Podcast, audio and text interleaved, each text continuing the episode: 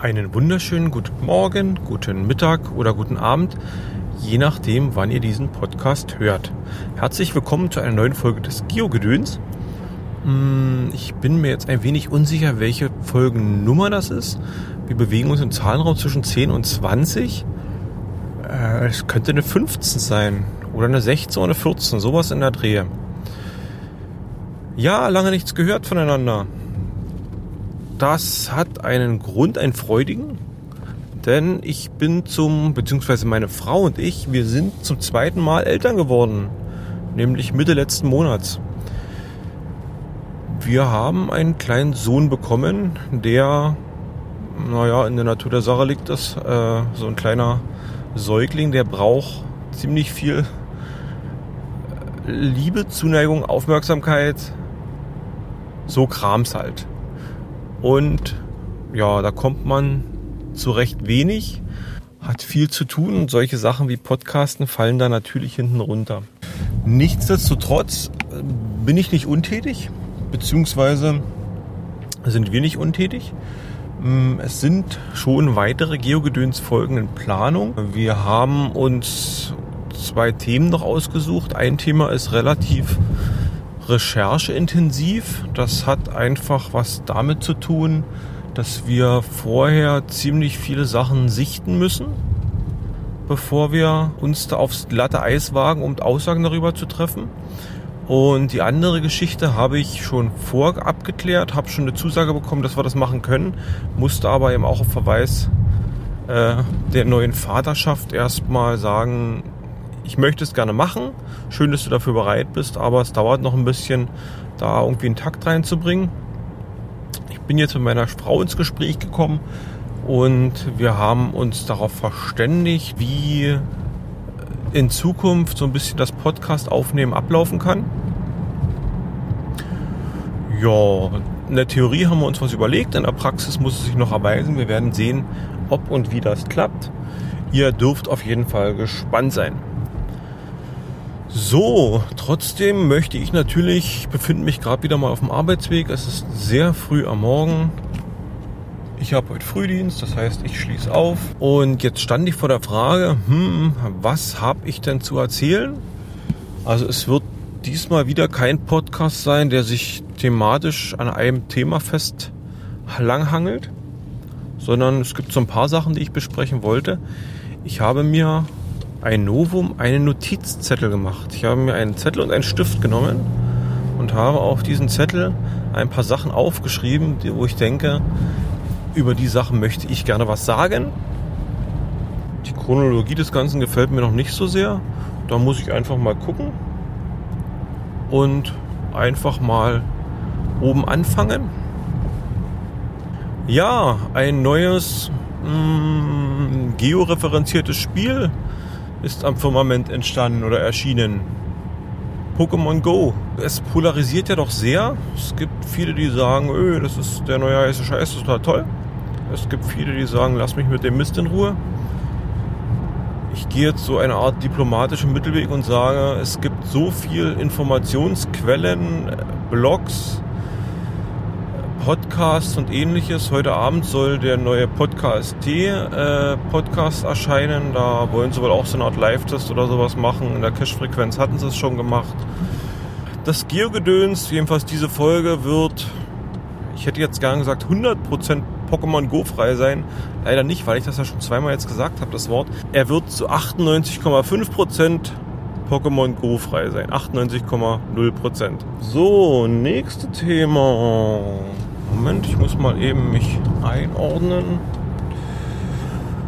Ja, ich stehe ein bisschen im Dilemma oder ich, ich bin, befinde mich in einem Dilemma. Nicht überraschend, weil dass man in dieses Dilemma kommen kann, ist eigentlich schon länger bekannt, beziehungsweise bin ich wahrscheinlich auch nicht der Erste, der sich darin befindet.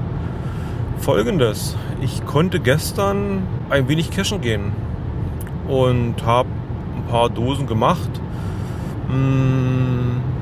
ich überlege gerade, wie weit ich wirklich auf die Dosen eingehe, ob das irgendwie von Relevanz ist. Eigentlich nicht. Also ich habe ein paar Dosen gemacht. Es ist so eine Art Reihe. Hm, die soll so ein bisschen Dörfer oder sowas zeigen. Und der, der oder beziehungsweise dieses ist, glaube ich, ein Team, was diese Dosen legt, haben so ziemlich versucht, immer in die Stadtmitte oder in die Dorfmitte, wo es so Wegweiser, Hinweise, also Informationstafeln gibt, da halt was zu befestigen. Ähm, es war mal wohl ein Multi, jetzt sind es mehrere Tradis. Von dem bin ich gestern einige abgefahren. Und gleich der erste, zu dem ich kam, der hat mich ein wenig überrascht, beziehungsweise überrascht. Hm. Es war eine Filmdose und der Deckel der Filmdose wurde mit Hilfe einer Unterlegscheibe und einer ziemlich langen, großen, dicken Schraube wurde waagerecht in einen Baum geschraubt oder an einen Baum geschraubt, sodass man im Prinzip den Deckel gar nicht mehr abnehmen kann, sondern nur die Dose, die, die Filmdose als solches halt aufsteckt oder abziehen kann. Das Ganze hat mich so ein bisschen in ein Dilemma gebracht. Vielleicht muss ich doch ein bisschen weiter ausholen. Es gibt ja schon seit langem diese Diskussion, beziehungsweise seit langem, es gibt ja diese Diskussion, Schraube im Baum, ja oder nein. Da gibt es Leute, die sagen, oh, Schraube im Baum geht gar nicht, weil der Baum geht kaputt. Denke ich nicht. Also für mich ist so mehr oder weniger der Knackpunkt. Also ich glaube, wer das, ich, ich gönne den Leuten, die diese Meinung haben, ihre Meinung. Äh, ich werde da nicht versuchen, aktiv jemanden zu überzeugen, da Gegenteiliges anzunehmen. Äh, ich denke, wer das annimmt, der ist bestimmt auch so ein bisschen auf dem Homöopathietrip oder ähnliches. Ich kann mir nicht vorstellen, dass so eine kleine Schraube äh, so großartigen Schaden am Baum vollbringt, dass der Baum wirklich daran eingehen sollte oder ähnliches. Ähm, wenn ich mir einen Splitter in, in, in, in, die Hand jage, tut mir das sicherlich weh und ich werde auch bluten und vielleicht kriege ich auch eine Entzündung. Aber in aller Regel äh, werde ich das dabei daran nicht zugrunde gehen und ich unterstelle jetzt einfach mal, dass es bei dem Baum ähnlich ist. Hm, wohingegen anders, ich, wo, wo, was ich hingegen anders sehe und weshalb ich kein, überhaupt kein Freund von solchen Sachen bin, ist dann wirklich die Sachbeschädigung. Also dass man, dass dieser Baum halt irgendjemand gehört und in aller Regel davon auszugehen ist, dass derjenige nicht gefragt wird bzw. darüber informiert wird, dass man das halt äh, vorhat oder dass man das tut. Ähm, ja, es geht mir da auch weniger jetzt äh, eine Diskussion zu entfachen um den Wert des Baumes, den man da eventuell mildert oder wenn der nachher ins Sägewerk kommt, dass äh, der zersägt wird und die Schraube eventuell durch die Sägeblätter irgendwelche Mitarbeiter verletzt oder tötet oder was man da so alles schon für Sachen, für Spekulationen gelesen hat. Ich sag mal, Sägewerke haben Metalldetektoren davor. In der Regel sollten die, wenn irgendwelche Metall- oder Fremdkörper in den Bäumen drin sind, das schon vorher mitkriegen.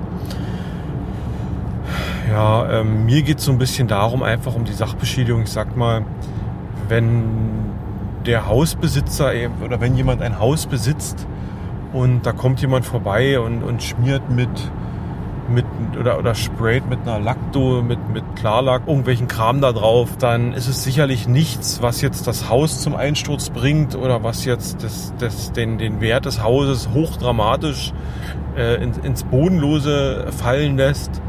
Aber es ist einfach sehr unangenehm. Und vielleicht sollte man, kann man das so ein bisschen als Vergleichsobjekt für sowas nehmen. Also das ist einfach, es ist eine Sachbeschädigung, was man macht. Also sowohl das Gespräch als auch äh, die Schraube im Baum. Und es gibt durchaus Alternativen. Und die Alternativen, sicherlich muss man da eventuell mal den Kopf ein bisschen anstrengen. Und das, mit der Schraube ist es nun mal leichter, Schraube oder Nagel. Und sicherlich gibt es Forstbehörden oder ähnliches oder, oder äh, Wanderwegausweiser, die das ähnlich praktizieren und halt Schraube, Nägel in Bäume jagen ähm, aber nur weil es ein anderer falsch macht, ist es noch lange keine Recht, in meinen Augen noch lange keine Rechtfertigung für das eigene Tun, es auch selbst falsch zu machen. Ja, mein Dilemma ist nun folgendes. Ich habe die Dose gefunden, ich habe mich auch ins Logbuch eingetragen. Die Frage ist halt nur, was mache ich? Also ich, ich bin mir relativ sicher, dass, egal ob der Ton die Musik macht oder nicht, äh, jedwede Kritik an dieser Dose beziehungsweise an der Befestigungsart dieser Dose, weil die Dose an sich kritisiere ich gar nicht, mir geht es einfach nur um die Befestigungsart, sehr schlecht ankommen wird oder, oder Fragezeichen aufwerfen wird, äh, inwieweit es berechtigt ist, warum er das tut und dass alles doch viel zu übertrieben wäre und so weiter und so fort. Ja, und so richtig habe ich mir noch keine Meinung dazu gebildet.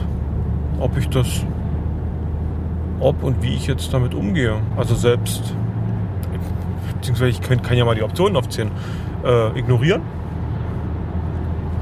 NM-Log, also Need Maintenance, also äh, der Owner sollte bitte mal an der Dose irgendwas warten. Man könnte in einen A-Log schreiben, also die Dose sollte archiviert sein, weil sie nicht den Richtlinien entspricht. Wobei man ganz klar sagen muss, die entspricht so nicht den Richtlinien, weil in den Richtlinien steht drin keine Sachbeschädigung. Und das ist ganz klar eine Sachbeschädigung. Könnte den Owner anschreiben oder beziehungsweise die Owner, was auch so ein bisschen, man weiß halt nicht, was dann rauskommt, ob die Owner da zugänglich sind oder es komplett ignorieren oder sagen, leck mich am Arsch, geht dich in Scheiß an, was ich mit meinen Dosen mache, dann suchst du doch nicht. Ich weiß es nicht, ich tendiere momentan dazu, wirklich den Owner mal eine Nachricht zu schreiben. Inwieweit, inwieweit und was ich die formuliere und was ich da reinschreibe, kann ich so noch nicht sagen. Muss ich gucken. Wir hatten letztens hatten wir ein kleines Event hier zu das Nixiver Event. Da war so ein Themenschwerpunkt mit unter anderem halt so Befestigungsmöglichkeiten am Baum zu zeigen, alternative Befestigungsmöglichkeiten. Und ich sage jetzt mal nur als Stichwort Kabelbinder wären wahrscheinlich eine gute Option. Äh, diese Metallbänder, weiß gar nicht, wie die heißen, so eine Loch, Lochbänder, glaube ich, Metalllochbänder. Die wären eine Möglichkeit, da was zu machen. Oder was, was momentan bei mir recht hoch im Kurs ist, es ist so, ich sag jetzt mal Flaschenzugkonstruktion. Also man befestigt irgendwo ein Seil, also man legt über irgendwie einen höheren Ast ein Seil, hängt die Dose relativ hoch und das Seil lässt sich halt von unten mit Kabelbindern oder was auch immer und, und Schlüsselringen und kleinen Karabinerhaken kann man das Seil dann dementsprechend herablassen, dass man in die Dose rankommt. Das hat für mich so den ersten Vorteil, dass man eben, wie gesagt, so richtig keine Sachbeschädigung oder keine Sachbeschädigung begeht. Auf der anderen Seite hat es den Vorteil, dass die Dose doch eben nicht so in Augenhöhe von, von eventuell Muggel oder was auch immer hängt, so dass sie vielleicht doch ein bisschen mehr geschützt ist. Ja, das soll es erstmal dazu gewesen sein war jetzt vielleicht so ein bisschen Psychohygiene, dass ich mir das Ganze von der Seele gequatscht habe, weil ich zum Anfang noch nicht wusste, was ich mache. Jetzt weiß ich erstmal, ich werde die Oda anschreiben und mal gucken, inwieweit was passiert, inwieweit ich da weiter berichten kann. Noch ein kleiner hm, Aufreger ist es, glaube ich, das falsche Wort. Was mir aufgefallen ist, wir haben demnächst einen Stammtisch wieder in Cottbus. Das ist diesmal der 11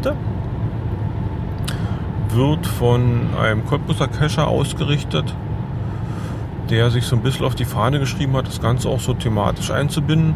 Er würde gern mit den Anwesenden äh, über die Qualität von Geocaches reden oder die Entwicklung der Qualität von Geocaches, was ich ziemlich interessant finde. Also er hat auch schon so ein bisschen Arbeit sich gemacht, hat so einen kleinen Fragebogen erstellt, den man, den wir im Vorfeld zur Verfügung gestellt haben. Also ich, ich hänge da so ein bisschen drin, ja, ich wurde von ihm angeschrieben und äh, nach dem Jubiläums 10. Stammtisch hatten, hatten wir übernommen, dass wir den 11. ausrichten, weil wir den, den ersten damals initiiert haben.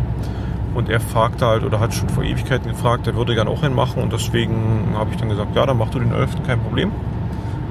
Und eben durch die geocaching-cottbus.de Seite äh, hatten wir die Möglichkeit, diesen, diesen Fragebogen recht gut äh, anzubieten und dann haben wir das mit eingebunden Deswegen hänge ich da so ein bisschen mit drin.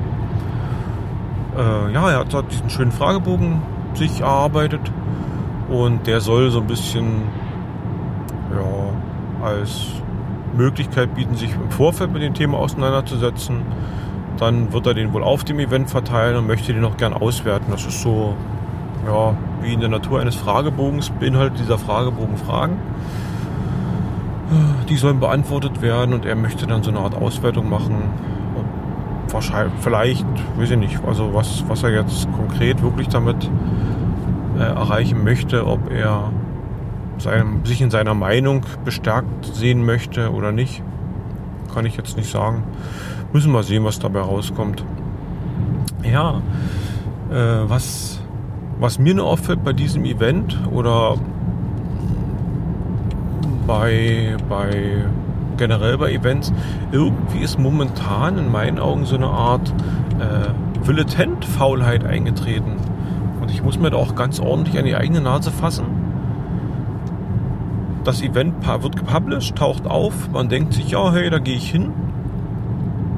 Aber irgendwie lässt man es dann dabei und ist dann doch eben relativ knapp oder eine Woche, ein paar Tage vorher dann erst dran, äh, den Bulletin zu setzen und dem ohne damit zu sagen, ja, hey, ich komme, so dass der eine halbwegs vernünftige Planung oder Vorplanung über die Bühne bringen kann.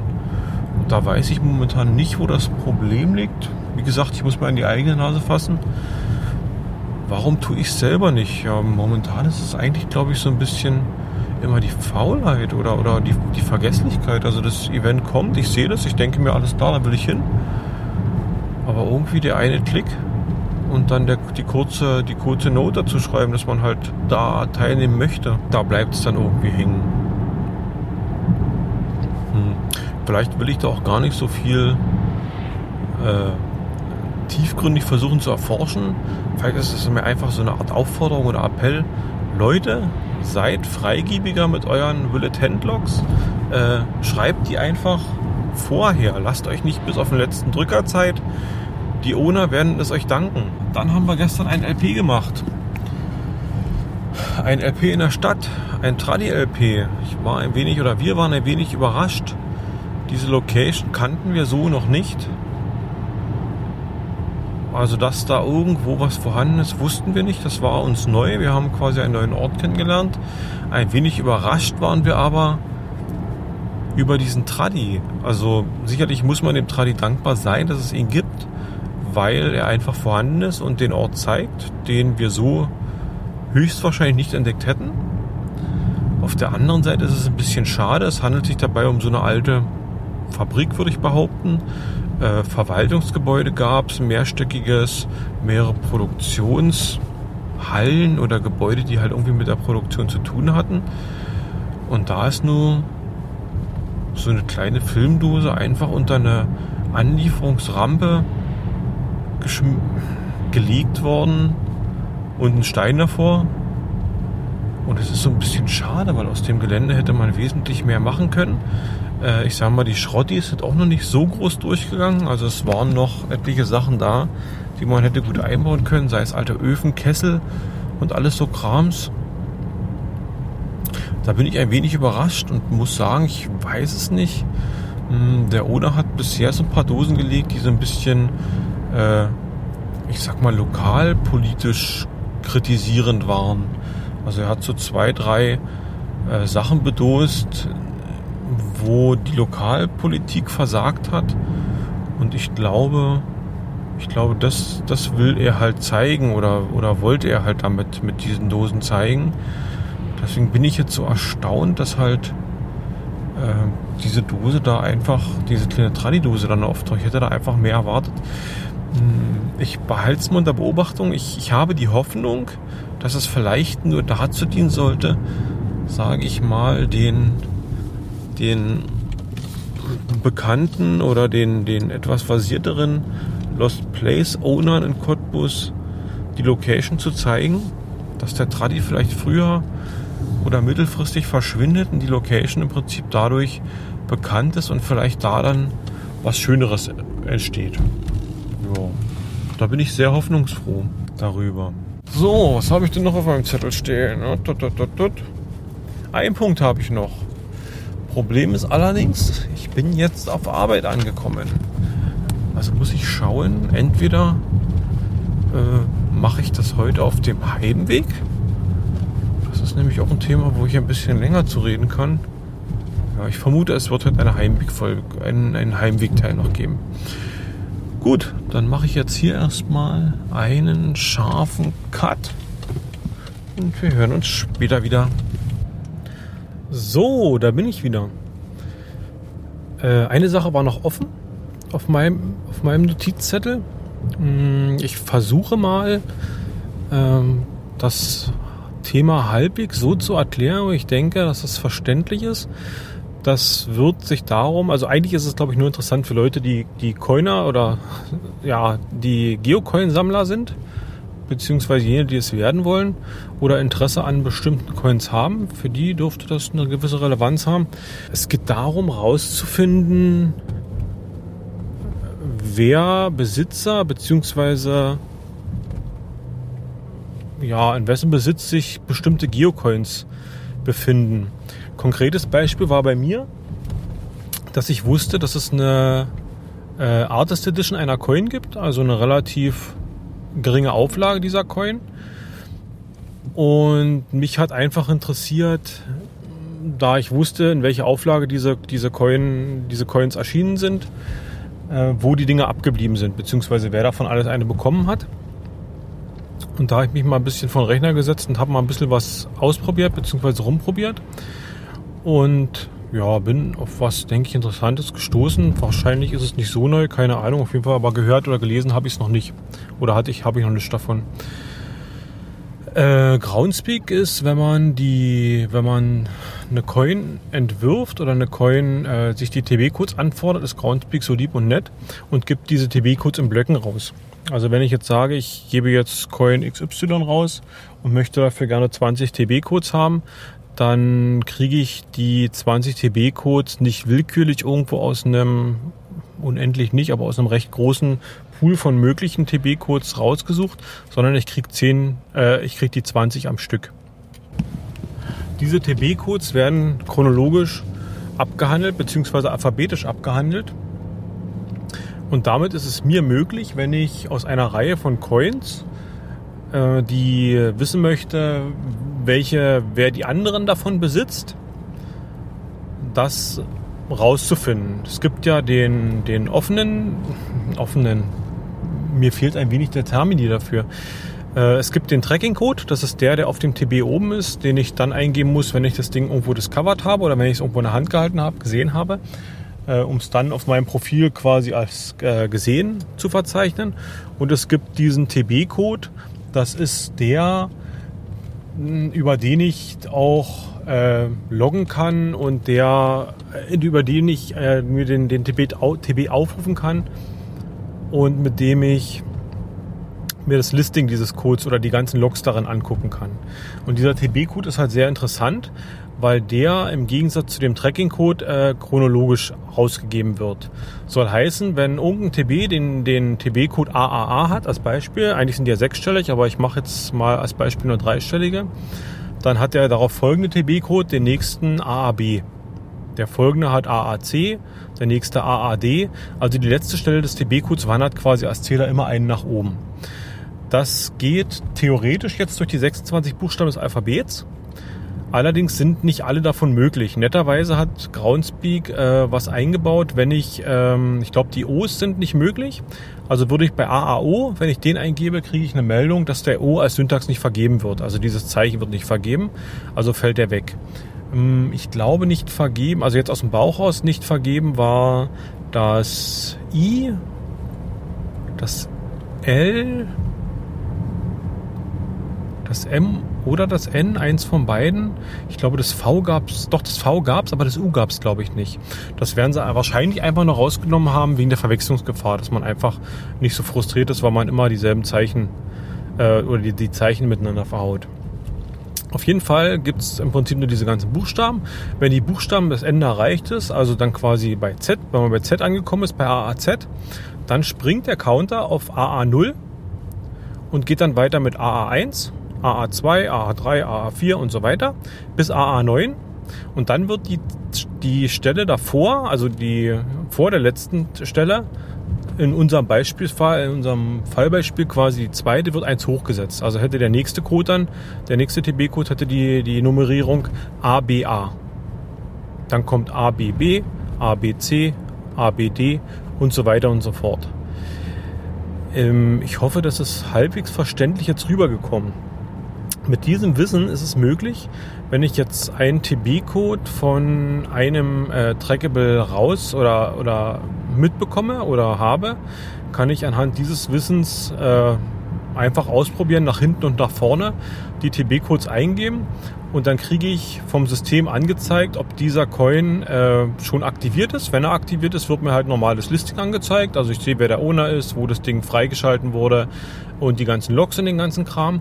Beziehungsweise, wenn er noch nicht aktiviert ist, kriege ich halt die Anzeige, der Trecke, der, der TB mit dem Tracking-Code bla ist noch nicht registriert.